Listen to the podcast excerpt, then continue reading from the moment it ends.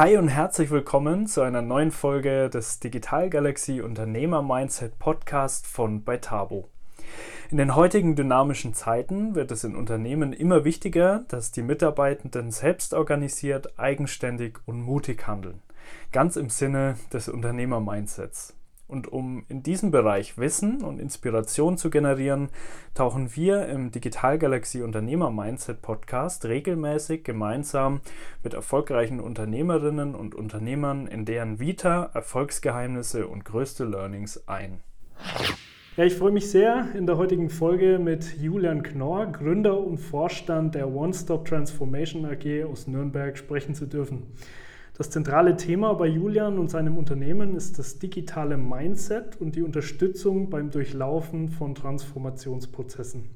Ja, ich freue mich sehr darauf, mit Julian darüber zu sprechen, was genau er als Experte unter dem digitalen Mindset versteht wie man dieses in einem Unternehmen entwickeln kann und wie man mit Mitarbeitenden umgehen kann, die vom digitalen Mindset gar nichts wissen wollen.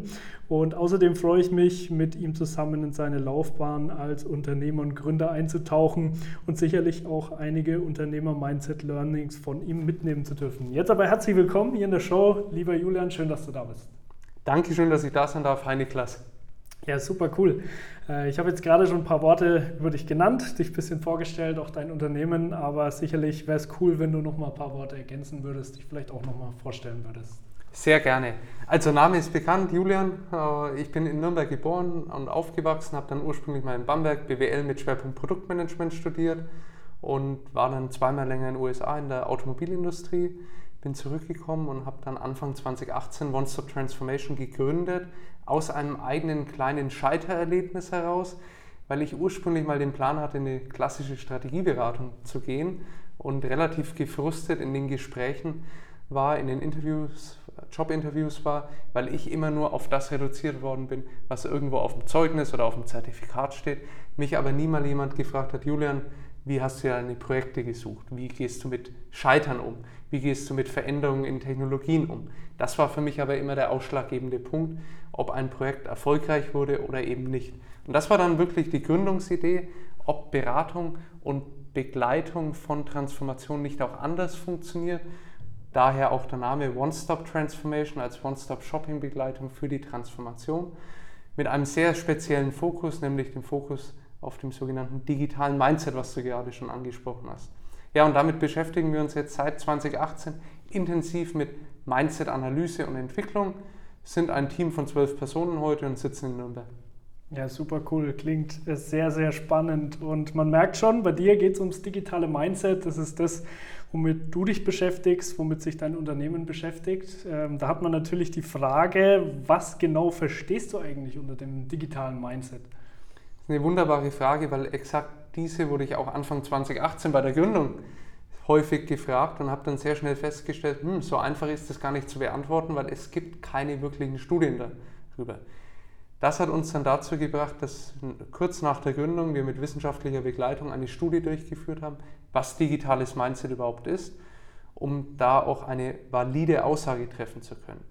Jetzt, nach dieser Studie und nach mehr als vier Jahren Arbeit mit dem Thema, lässt sich digitales Mindset so definieren als Persönlichkeitseigenschaften, die langfristig veränderbar sind und erfolgskritisch für den Umgang mit digitaler Transformation sind. Das heißt, wir reden hier nicht über irgendwelche Softwarekenntnisse oder Programmiersprachen, die ich kann oder nicht kann, sondern wirklich über Eigenschaften, die meine Persönlichkeit ausmachen, die aber für den Umgang mit der aktuellen Transformation erfolgskritisch sind. Mhm. Ja, sehr, sehr spannend und sicherlich sehr, sehr wichtig, äh, würde ich auch aus meiner Erfahrung heraus sagen. Wir sind ja auch viel äh, in den Unternehmen äh, unterwegs und beschäftigen uns viel mit der Transformation. Gerade das Mindset der Mitarbeitenden, das ist äh, wirklich ein ganz, ganz entscheidender Aspekt dafür, dass die Transformation am Ende gelingt. Die große Frage ist natürlich, wie kann man das Mindset jetzt entwickeln? Was würdest du sagen? Also der erste, die erste wichtige Erkenntnis ist, dass ich Mindset nicht von heute auf morgen entwickle. Also wir bekommen immer wieder auch die Anfrage, Mensch, könnt ihr nicht mal zu uns kommen, so ein eintages Mindset-Workshop machen und dann können wir ein Häkchen dahinter setzen. Nein, das, so funktioniert es leider nicht. Mindset-Entwicklung braucht Zeit. Wir brauchen auf alle Fälle neun bis zwölf Monate, um überhaupt mal messbare Veränderungen auch zu haben. Und diese Mindset-Entwicklung muss für jeden individualisiert sein. Denn du, Niklas, hast ein anderes Mindset als ich, als die, Kollege der, die Kollegin der Kollege. Das heißt, jeder muss individualisierte Lerninhalte erhalten. Und wir reden hier nicht über klassische Lerninhalte, wo ich danach so eine schöne klassische Lernerfolgskontrolle oder einen Test schreiben kann, sondern es geht immer wieder um Impulse, die ich aufnehmen muss und dann für mich reflektieren muss und auch ausprobieren muss und schauen muss, wie funktioniert das in meinem Alltag und damit entwickelt sich langfristig ein Mindset. Das heißt, der ganze Lern- und Entwicklungsprozess verschiebt sich von großen Blöcken, wie zum Beispiel zwei Tagesworkshops, hin zu ganz, ganz vielen kleinen Inhalten, die mich aber kontinuierlich begleiten. Ja, super cool. Vielen Dank für die Einblicke, Julian. Finde ich sehr, sehr spannend. Super wichtiges Thema. Ähm, wenn wir jetzt mal so ein bisschen rauszoomen äh, und mal das ganze Thema aus der Perspektive der digitalen Transformation äh, beleuchten, ähm, fände ich sehr, sehr spannend, wirklich mal übergreifend die Frage, ähm, was siehst du denn allgemein als zentrale Eckpfeiler für gelungene digitale Transformation in Unternehmen? Ist ja doch ein Thema, was sehr unterschiedlich verstanden wird und was sicherlich viele wichtige Aspekte hast. Wie, wie siehst du das? Ja, also ich würde da gerne auf zweierlei Art und Weise antworten wollen. Zum einen, warum machen wir überhaupt digitale Transformation? Weil dort sollte niemals das Digitale im Vordergrund stehen, sondern es geht am Ende darum, einen Mehrwert für Menschen zu schaffen. Und digitale Technologie ist eigentlich nur das Mittel der Wahl, um diesen Mehrwert zu schaffen. Das heißt, es sollte sich immer, digitale Transformation sollte sich immer darauf ausrichten, dass für Kunden, Kundinnen, aber auch Mitarbeiterinnen und Mitarbeiter ein Mehrwert geschaffen wird und das Leben ein kleines bisschen besser wird. Darunter stehen für mich vier Säulen. Das ist zum einen ist das, das Geschäftsmodell per se, das sind Prozesse im Unternehmen, das ist die Technologie und du ahnst es, die vierte Säule Mensch und Mindset. Und wenn man das in, zusammendenkt, dann kann eine digitale Transformation erfolgreich sein. Ganz wichtig ist, wo der Denkprozess für so ein Transformationsprojekt startet. Beginnt der bei mir im Unternehmen und ich überlege mir aus der Organisation heraus, was möchte ich denn entwickeln und transformieren? Oder, und das ist für mich ein erfolgskritischer Punkt, beginne ich beim Kunden und denke dann rückwärts, was müsste ich denn machen, um dieses Kundenbedürfnis bestmöglich zu erfüllen. Mhm. Ja, finde ich spannend. Da steckt, äh, stecken viele wichtige Punkte drin. Vor allem, was du am Anfang auch gesagt hast, ist wichtig, äh, die, die digitale Transformation aus der Perspektive zu betrachten, ähm, es soll den Menschen helfen. Ähm, weil das ist, denke ich, oft so ein Punkt, wenn man in die Unternehmen reingeht. Man sieht viele Leute, die sich dessen gar nicht so bewusst sind. Also so Digitalisierung, ja, verstehe ich, Effizienz steigern und so weiter und so fort. Aber wirklich zu betonen und klar zu machen, das ist ein Thema, das ist dafür da, euch letztlich den Arbeitsalltag zu erleichtern. Das ist ein ganz wichtiger Punkt und ich denke, das muss man auch ganz aktiv kommunizieren. Äh, gerade Kommunikation ist ja das nächste Thema, ist da oft auch schwierig. Ja, und auch super spannend, was du sagst, den Prozess mal rückwärts vom Kunden zu denken. Ähm, Finde ich auch äh, sehr, sehr spannend. Kannst du vielleicht da mal noch ein paar Einblicke geben, wie kann man das machen? Wie kann man das umsetzen? Gibt es da auch konkrete Schritte, das Ganze rückwärts zu denken vom Kunden? Ich, ich komme gleich dazu. Ich würde gerne noch eins zu den vier Säulen sagen, weil du gerade das Thema der Kommunikation angesprochen hast. Was wir immer wieder beobachten, ist, dass ganz viel über Technologie kommuniziert wird, über Prozesse kommuniziert wird, vielleicht noch über das Geschäftsmodell. Deswegen sagen wir, das ist die Spitze des Eisbergs, die man sieht. Aber darunter, das Mindset und die Menschen da in der Transformation, darüber wird viel zu wenig kommuniziert. Das ist aber eigentlich das Fundament. Und somit haben wir für mich dort eigentlich ein Paradoxon. Der kleinere Bereich, oben bildlich gesprochen, da wird viel mehr kommuniziert als für den großen Bereich unten, der auch viel mehr Kommunikation ja eigentlich nötig hätte. Das mal noch als kurze Ergänzung zum Thema Kommunikation in der Transformation. Wie schaffe ich es jetzt vom Kunden her zu denken? So simpel vielleicht jetzt diese Antwort klingt, sprich doch einfach mal mit dem Kunden. Wir wenden das immer wieder bei unseren Kunden an und fragen, wann habt ihr denn das letzte Mal mit eurem direkten Ansprechpartner beim Kunden gesprochen und mal gefragt, was sein Bedürfnis ist. Und wenn man dann ganz ehrlich zu sich selbst ist, dann kommt häufiger als Antwort raus, naja, wir probieren unsere Produkte halt zu verkaufen. Ja, das ist aber genau wieder diese Denkweise, die bei meiner eigenen Organisation startet und nicht bei der Fragestellung, was beschäftigt den Kunden gerade. Mhm. Ja, finde ich äh, auch sehr, sehr spannend, sehr hilfreich, diese Perspektive. Sollte man auf jeden Fall mal anwenden und mal die Frage stellen, was heißt das für mein Business? Was kann ich mehr tun? Oder was kann ich tun, um noch mehr die, die Kundenperspektive mit einzubeziehen? Ich meine, das war jetzt super vereinfacht gesprochen, einfach mal mit dem Kunden zu sprechen. Mhm. Gibt es ja dann ganz tolle Methoden und Tools, also von Design Thinking über äh, Befragungstechniken, über äh, Immersionen, dass man versucht, wirklich die Kundenrolle mal auch einzunehmen. Mhm. Ja, super, super cool. Ähm, äh, macht auf jeden Fall Sinn. Ähm, vor allem in der heutigen Zeit, die auch sehr dynamisch ist, wo sich Kundenbedürfnisse auch immer schneller verändern, sollte eigentlich die, die Kommunikation mit dem Kunden und die Zentrierung von dessen Bedürfnissen ähm, ganz zentraler Bestandteil der Strategie sein in Unternehmen. Ganz kurz ein Wort zu uns als Host dieser Show. Wir sind die Beitabo GmbH mit Sitz in Bamberg und wir bauen und bieten hochinnovative Software und Apps für smarte digitale Firmenprozesse. Unsere Kunden sind inhabergeführte mittelständische Unternehmen. Und wenn das für dich spannend klingt, dann äh, melde dich sehr gerne bei mir, Niklas Volland oder meinem Geschäftsführerkollegen Sebastian Schäfer entweder auf LinkedIn oder unter info info@beitabo.de. Und jetzt wünsche ich dir weiterhin viel Spaß bei der Folge. Ja, Julian, super, super cool. Vielen Dank schon mal für den äh, super Input bis dahin. Ähm, lass uns doch sehr gerne auch mal ein bisschen Richtung Unternehmer-Mindset sprechen. Äh, wir haben es vorhin im Vorgespräch mal kurz evaluiert. Äh, wann haben wir uns kennengelernt? Ich glaube, es ist jetzt äh, fünf Jahre, sechs Jahre. Ist sowas um den Dreh. in, äh, auf einer Veranstaltung in, in, Nürnberg, haben uns damals unterhalten und äh, ja, ich glaube, es hat sofort sehr gut gepasst und ähm, ich finde es echt super, super cool, was du aufgebaut hast. Das Unternehmen richtig klasse, auch der Erfolg, denke ich, der spricht absolut für sich. Ähm, einfach äh, äh, grundsätzlich schon mal, denke ich, eine, eine, sehr, coole, sehr coole Leistung. Ähm, was zeichnet dich denn als Unternehmerpersönlichkeit aus? Wie hast du es denn hinbekommen, dass das Ganze ähm, heute an so einem erfolgreichen und guten Punkt steht? Was würdest du sagen, sind so zentrale Eigenschaften des Unternehmers Julian Knorr? Also ich glaube, eine zentrale Eigenschaft von mir als Unternehmer ist die Offenheit für neue Themen. Das heißt wirklich in jedes Gespräch erstmal so reinzugehen, Mensch, vielleicht ergibt sich ja etwas. Es gibt dann einen sehr schönen Begriff im Englischen, crazy killed. Also ich gehe erstmal in jedes Gespräch rein und schaue, was bringt das Gespräch denn, ohne direkten Anknüpfungspunkt zu sehen. Und vielleicht ergibt sich dann irgendwann so ein Kill, daher kommt das, mit ganz vielen unterschiedlichen Patches, die aber gesamt wieder etwas Neues ergeben.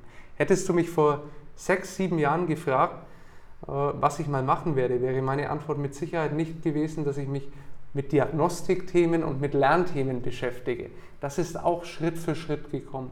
Äh, und wir haben uns da häufig im Unternehmen auch immer weiterentwickelt, auch zum Teil verändert. Und von daher wäre das meine zentrale Eigenschaft.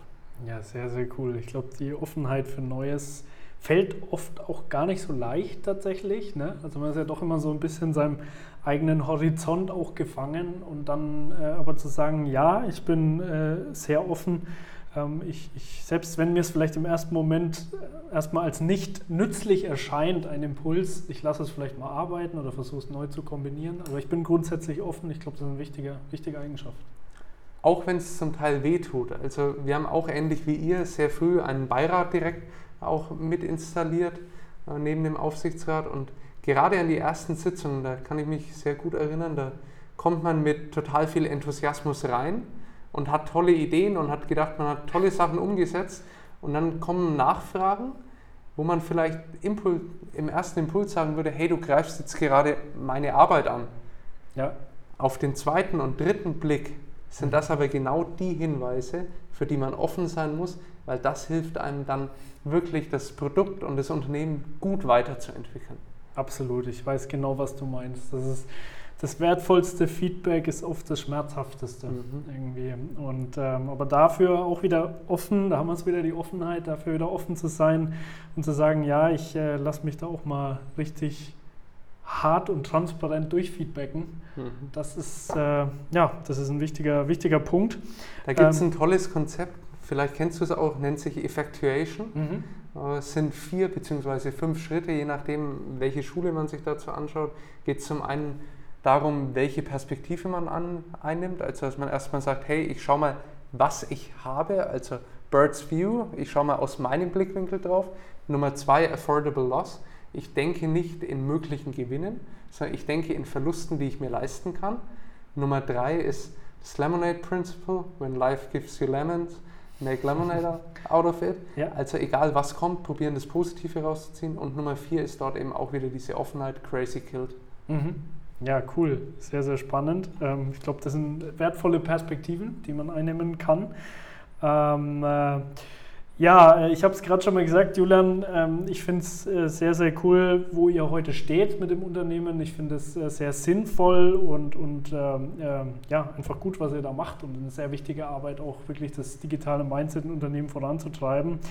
Aber so erfolgreich ihr auch immer heute seid, ich weiß ganz genau, der Weg dorthin, der ist nicht immer einfach. Und es gab sicherlich auch in deinem Unternehmerdasein ähm, immer wieder auch mal schwierige Momente, dunklere Momente. Hast du da vielleicht einen im Kopf, in den du uns mal mitnehmen würdest, wo du vielleicht auch viel raus, rausnehmen und rauslernen konntest? Also erstmal will ich hier noch eins vorwegnehmen. Ich glaube, dass diese dunklen Momente nie aufhören und das zieht sich wirklich wie ein wie ein Faden seit der Gründung durch. Und du wirst es, oder wahrscheinlich wird es dir genauso gehen. Das gehört einfach zum Alltag eines Gründers dazu. Das macht es aber für mich auch so spannend. Und es gab häufig Momente, wo ich Freitagabend den Laptop zugeklappt habe und mir gedacht habe, kann doch alles nicht wahr sein. Es geht nur bergab. Und Montag früh kommen dann zwei super positive Nachrichten. Ja. Und diese ständige Achterbahnfahrt, ich glaube, für die muss man, da muss man sich einfach gedanklich darauf einstellen, wenn man gründet. Absolut. Und ja, es gab Momente, die mir bis heute ganz, ganz stark in Erinnerung geblieben sind. Wir hatten mal ganz, ganz viel Zeit und auch äh, Aufwände investiert in einen Kundenpitch und waren dort extrem gut unseres Erachtens unterwegs. Das war beim DAX-Konzern mhm. und das Jahresende ist immer näher gerückt und der Kunde hat damals gesagt, wir hatten eine, einen Anbieter drin, mit dem waren wir überhaupt nicht zufrieden und deswegen haben wir neu ausgeschrieben. Am 10. Dezember haben wir dann die Nachricht bekommen, wir haben es nicht bekommen. Da habe ich angerufen, was ist denn der Grund?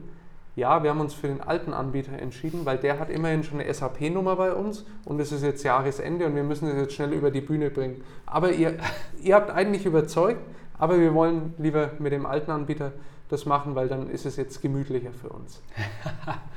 Das ist, war damals für da waren mehrere Leute dann äh, involviert in den Pitch, war ein ganz, ganz hartes Brett, weil es eine Situation war, aus, wo wir nichts dagegen machen konnten. Das war einfach eine Entscheidung, die ist gefallen aufgrund von Themen, die nicht in unserem Einflussbereich lagen. Mhm. Das ist ein, eine Erinnerung, die mir, oder ein Ereignis, was mir echt in Erinnerung bleibt. Und ein zweites, äh, während der Corona-Zeit haben auch wir das Ganze gemerkt, dass wir nach und nach in, mit neuen Projekten auch zu kämpfen hatten, weil einfach viele Budgets, die für Zukunftsthemen geplant waren, eingefroren worden sind. Und dann sind wir irgendwann im September 2020, waren wir so weit, dass ich unternehmerisch die Entscheidung für Kurzarbeit treffen musste. Und du merkst, mir fällt es heute noch schwer, darüber zu sprechen, weil mhm. für mich das Team nicht einfach Ressourcen sind, sondern es sind Menschen, die dahinter stehen. Mhm. Also und wir haben dann einen sehr menschlichen Umgang miteinander und es war für mich der schwierigste Moment vor dem Team zu sagen, Leute, wir müssen in Kurzarbeit gehen. Äh, und ich habe damals das Ganze auch auf mich natürlich angewendet. Also ich habe da das Gehalt komplett bei mir auf Null runtergefahren, äh, um da einfach auch zu zeigen, es betrifft hier niemanden nur punktuell, sondern wir gewinnen gemeinsam und wir verlieren gemeinsam. Und da kam aber dann ganz eine tolle Anekdote raus, weil das gesamte Team hat total positiv reagiert und wir haben niemanden aufgrund dieser Situation verloren. Mhm. Ja, Ja, Wahnsinn. Das stelle ich mir in der Tat sehr, sehr schwierig vor. Ähm, äh, ja, und spricht natürlich fürs Team, dass man dann äh, so einen Zusammenhalt spürt. Ähm, kann aber auch nachvollziehen, dass es für dich als, als Unternehmer da eine sehr, sehr schwierige Situation ist. Und gerade wenn man sein Team so wertschätzt, ähm, nicht einfach. Aber gut, wie du sagst, ich glaube, das ist normal. Es gibt die Höhen, es gibt die Tiefen. Äh, das musst du irgendwie lieben als Unternehmer, weil äh, ja, das wird wohl niemals aufhören. Ähm, auch wenn man, glaube ich, immer so als Unternehmer so ein bisschen diesen Gedanken hat, ja, irgendwann mal, da bin ich an dem Punkt, da wird alles laufen. Nee, wird es nicht. ist, äh, ich denke, das, das wird immer ein ganz starker Bestandteil einfach sein des Unternehmerdaseins, dass man mit diesen Herausforderungen zu tun hat. Und letzten Endes äh, lernt man ja auch immer was draus. Das ist ja das Schöne. Das ist richtig und genau so muss man es auch sehen, wenn etwas nicht gut läuft. Was kann ich hier gerade daraus lernen? Genau, ja. Was ich aber trotzdem äh, immer sehr schwierig finde, es ist ja schon sehr wichtig in solchen Situationen, wo man so eine Mail, so einen Anruf kriegt, äh, was einen dann doch vielleicht erstmal ein bisschen umhaut, diese Perspektive von oben einzunehmen, zu sagen, okay, äh, erster Schock verdaut, ist jetzt vielleicht auch normal, dass sowas mal passiert. Aber es ist sehr schwierig in so Situationen. Mhm. Ich weiß nicht, wie so deine Erfahrung ist. Oder hast du vielleicht sogar irgendwie ein, irgendwas, was du machst, wenn du schlechte Nachrichten bekommst? Äh, um damit irgendwie umzugehen? Also ich merke, dass ich schlechte Nachrichten sehr gut beim Sport verarbeiten kann, mhm. weil ich dort einfach den Kopf ausschalten kann. Und dann merke ich dann, am Anfang bin ich noch total in, diesem, in den Gedanken gefangen und irgendwann gehen die Gedanken weg. Und dann schaut man mit einem komplett neutralen, kühlen Kopf und klaren Kopf nochmal auf die Dinge mhm. drauf. Und das hilft mir immer extrem viel. Ja, super.